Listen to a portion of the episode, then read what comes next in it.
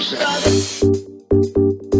Добрый день, дорогие друзья, с вами Антон Уступалов и Ирина Удилова и передача «Я люблю психологию». И тема сегодняшней передачи «Как пережить разочарование». Сегодня мы поделимся тремя самыми большими разочарованиями в нашей жизни. Разочарования занимают огромное место в нашей душе. И нужно очень ясно видеть, что вы с ними делаете, для чего они вообще в жизни происходят. И мы знаем так словесно, что ничего просто так не происходит. Но важно видеть, к чему ведут разочарования именно вас во всех ситуациях, которые были. Правильно ли я понял, что разочарования могут быть для нас как уроками жизни. Да, конечно, если мы правильные делаем выводы, да, и действуем потом по-другому. Но вот чтобы понятно было, расскажу о своем разочаровании, таком очень глубоком и болезненном, связанном с моими отношениями. Мои родители очень много ссорились, я рассказываю об этом, очень яркие такие были личности, да, и папа до сих пор жив, и все такой же харизматичный. И очень много было боли у меня, как у ребенка от этого. И своего мужа я выбрала по совершенно другим критериям, чтобы он был очень поддерживающий, спокойный. И когда мы уже поженились, я увидела, что у меня в душе совершенно много ожиданий, которые не оправдываются. Потому что это спокойствие, это умиротворение, это вот спокойный темп, который у него есть. Очень часто у меня ассоциировались с бездеятельностью, с безответственностью. У меня была куча к нему претензий. То есть претензии к папе, что он такой ярый борец, он всегда лез в драку, он везде-везде всех защищал, ярко, громко. И муж, который очень спокойно на что-то мог смотреть, отходить в сторонку, у меня была катастрофа внутри. И вот это разочарование боли мне принесло, потому что это было неправильно, это было не так, как должно быть. И что с этим произошло, когда я подумала, потому что я все равно понимала, что это те отношения, где я могу жить, развиваться, где мне очень комфортно и безопасно. Вот это было очень важно. И я увидела, пережив разочарование, а разочарование это то, что связано с нашими ожиданиями, с нашими старыми определенными установками, как оно должно быть. И я увидела, что если я иду чуть дальше, смотрю свежим взглядом на эти отношения, то видишь очень много плюсов, положительных сторон. На самом деле, мне кажется, что большинство людей замыкается в том, что они не проходят, не делают следующего шага за то, что они видят, за ту картинку, которая перед ними проявляется. Да, и то, как мой муж, например, клал кирпичную стенку, это была просто медитация. То есть, если мне надо сделать все быстро, очень точно, то он все делает это очень глубоко, спокойно, с удовольствием. Это совершенно другое отношение к жизни. И для меня было необыкновенно мощным таким расширением, что можно так жить, относясь к жизни вкусно, глубоко и не спеша. И тот урок, который был для меня необыкновенно важен, это то, что отношения – это важная часть нашей жизни, и в ней надо разбираться ни наскоком, ни саблей наголо, да, решать, как мы привыкли или как нам хочется, демонстрируя свою силу и правоту. А это то, куда надо глубоко смотреть, сохранить. И это то, что сейчас мне помогает полезной другим. Благодаря урокам, которые я вынесла из этого разочарования, я отлично разобралась в своих отношениях, построила то, что мне нужно было. И теперь я эксперт, который помогает другим людям в этом разобраться. Вы уже видите, да, что самое важное из разочарований выносить правильные уроки и делать нужные выводы. И тогда это то, что нас очень сильно развивает. Второе разочарование тоже очень глубокое в моей жизни было. Это разочарование, ну, можно сказать, в политической системе. И на самом деле я всегда всегда была такая пионерка. Я жила в прошлом веке, и мое детство прошло и в пионерии, и в комсомоле. Мой папа был коммунист, и я очень этим гордилась. Я была такая правильная очень девочка. И для меня это были ценности, на которых, ну, как я опиралась. Мама работала на огромном заводе, и мне казалось в детстве, что я хочу также работать, быть одной из тысяч работающих на этом заводе. То есть у меня была такая очень четкая картинка моей дальнейшей жизни. И когда я стала уже работать, у меня появилась семья, и начались изменения, перестройки, начались катаклизмы. И я очень ярко помню события 98 -го года, дефолт, когда рухнула вся денежная у нас система. И я тогда была на пике, я тогда начала зарабатывать деньги, и я их все потеряла, они все обнулились. И в этот момент мой сын старший учился в ВУЗе на платной форме обучения, и я просто вот помню тот шок, тот ужас, потому что ну просто не на что было опереться, абсолютно не на что. Тот вывод, который я сделала, что опираться нужно на себя. И я сейчас понимаю, что огромная жилка, огромный интерес к предпринимательской деятельности родился именно в тот момент, что я хочу сама управлять своими финансами, я хочу найти те механизмы, которые позволят мне, независимо от системы, жить так, как я хочу. Очень многие люди часто замечают, что они исходят из мышления, что там, где родился, там и пригодился. То есть, если твои родители всю жизнь работали на заводе, то и ты должен за такие же маленькие деньги там всю жизнь свою прожить. Да, для них это кажется кажется правильным, и они даже не ищут других вариантов. И это разочарование, которое они потом испытывают. Я знаю одного нашего хорошего знакомого, который в те времена работал без копейки. У него была семья, дочка, сын, жена. Ну, я не знаю, как они выжили. Он не получал зарплату в течение шести месяцев. Я думаю, кто-то из наших слушателей тоже помнит то время. И вот в тот момент я приняла одно решение – действовать, развиваться, рисковать, да, пошла в предпринимательство. А он остался, и потом завод начал платить, и потихоньку они вышли на нормальный уровень, каждый выбирает свое. И это необыкновенно важно понять, какой урок вам наиболее выгоден из этой ситуации, чему вы хотите научиться в этом. Я поняла, что надеяться лучше только на саму себя. И мое одно из самых болезненных разочарований – это связана вся ситуация с нашей политикой. Я помню в 80-м году, когда родился мой сын, и была война в Афганистане, и я думала, господи, еще столько времени, пока он у меня вырастет. И, наверное, в нашей системе военной, да, произойдут произойдут какие-то изменения. И вообще, когда он вырастет, войн не будет. Вот это последнее, которое идет. Потому что это несправедливо, когда молодые калечат свои жизни, погибают, умирают. Это до слез трогало меня. Я думаю, все мамы меня хорошо понимают. Я возлагала надежды на это в течение 20 лет. Ничего не изменилось. И сейчас я вижу, что идут войны, и люди гибнут. Справедливость как была, так и существует. Войны как вопиющая несправедливость для меня совершенно. И огромное разочарование. У меня тоже был просто ужас ужас, что мой сын может погибнуть, пойти вот в армию, что-то с ним будет. И это то, что, опять же, закрепило меня в сфере деятельности, в сфере отношений. Я хочу, чтобы люди учились договариваться мирно, чтобы они не воевали, не убивали друг друга. И в нашей школе консультантов сейчас, которую мы с Антоном ведем, очень много с Украины людей. И у меня каждый раз сердце болью обливается, потому что там идет война, там люди умирают. И мне это очень больно. И тот вывод, который я сделала, я ни за что не сдамся, я буду делать все, чтобы люди научились жить мирно, на том уровне, на котором я могу. И это были три моих самых больших жизненных разочарований, из которых я сделала свои выводы, и я сделала свои уроки. Это то, что меня сейчас делает и сильнее, и устойчивее, и позволяет мне двигаться дальше к тому, что мне очень важно, создавать ценности, которые мне очень важны. То есть, если мы вернемся к теме нашей передачи, как пережить разочарование, то однозначный ответ в том, что есть разочарование на нам даются как уроки судьбы. Если мы их, эти уроки извлекаем, то мы таким образом выходим на следующий, на новый уровень. Если мы не извлекаем, то мы застреваем в этом уровне и недовольны. Жалеем себя, да, страдаем, что нам не повезло, и вот все не так сложилось, как мы хотели. Это вообще новый уровень ответственности. Не рассчитывать на государство, не рассчитывать и не опираться на старые какие-то свои взгляды, ну, например, в отношениях, как у меня были, да, и не рассчитывать на политику, что кто-то за тебя красиво все сделает, стоит и, наконец, договориться. Что я сделала, я начала рассчитывать на себя. Я начала опираться на себя и на свои ценности. Это были три точки, где я стала очень сильной. И теперь у меня к вам вопрос. Какие разочарования были в вашей жизни? Напишите внизу в комментариях три разочарования, которые, ну вот вы сейчас помните, которые, может быть, до сих пор задевают и ранят вас. И следующее было бы здорово, если бы вы к этим трем разочарованиям добавили сейчас те выводы, которые позволили вам стать сильнее и двигаться дальше к своей мечте. Будьте в вдохновленными и до встречи на следующей неделе. И ставьте лайк внизу в комментариях, напишите свои мысли, идеи по поводу данного выпуска, расскажите о передаче друзьям, подписывайтесь на обновления и до встречи на следующей неделе.